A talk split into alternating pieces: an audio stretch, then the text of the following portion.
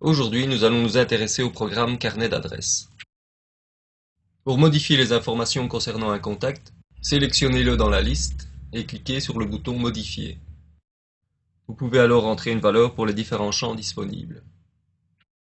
Certains champs disponibles ne sont pas affichés par défaut.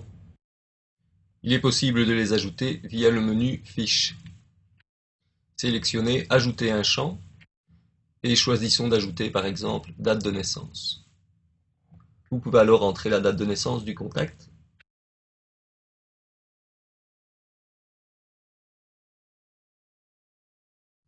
Une fois les modifications terminées, recliquez sur le bouton Modifier pour les valider.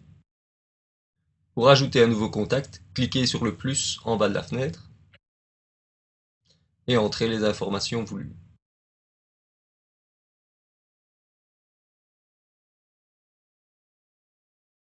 De la même manière, une fois les informations entrées, cliquez sur Modifier pour valider les informations. Si vous voulez, vous pouvez également ajouter une photo à la fiche de vos contacts. Glissez simplement la photo sur la case prévue dans la fiche. Vous pouvez alors recadrer cette image.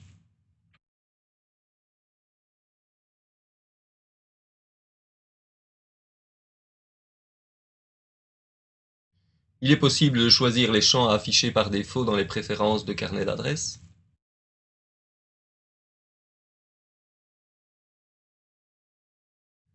Sélectionnez l'option Modèle. Vous pouvez alors supprimer ou ajouter les champs par défaut.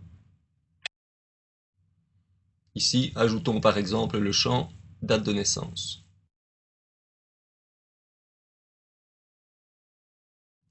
Quittons les préférences.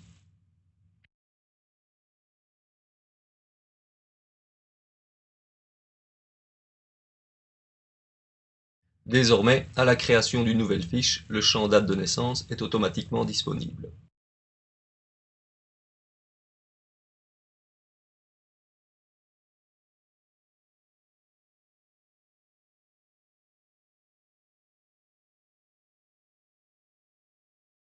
Si vous avez entré une date de naissance pour certains de vos contacts, l'application iCal peut automatiquement afficher ces dates de naissance dans le calendrier. Pour ce faire, allez dans les préférences de iCal et cochez la case Afficher le calendrier des anniversaires.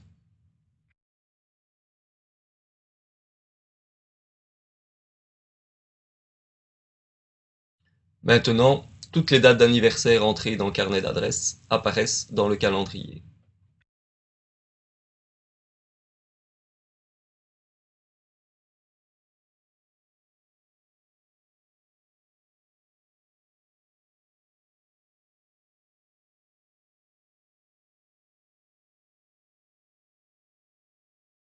Quittons l'application iCal et revenons dans Carnet d'adresses, où il est possible de grouper certains contacts. Pour créer un nouveau groupe, cliquez sur le plus en bas de la fenêtre, donnez un nom au groupe. Pour lui ajouter des contacts, faites simplement glisser les fiches dans le groupe en question.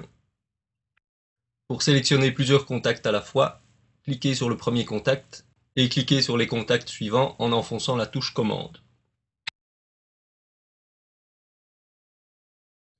Créons un deuxième groupe. De la même manière, ajoutons quelques contacts à ce groupe.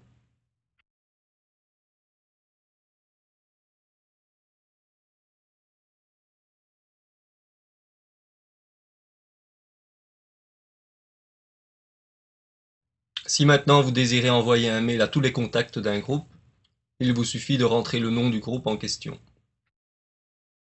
Essayons. Une fois le nom du groupe entré, les contacts appartenant à ce groupe sont affichés. Si vous envoyez un mail à plusieurs personnes à la fois, il est hautement préférable d'utiliser le champ Copie carbone invisible qui est disponible dans le menu Présentation. Entrez alors le nom du groupe dans ce champ-là. Il ne vous reste qu'à compléter le message avant de l'envoyer.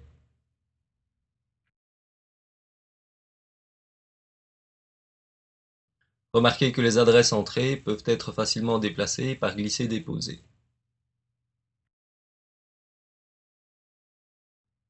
Voilà, c'est tout pour cet épisode.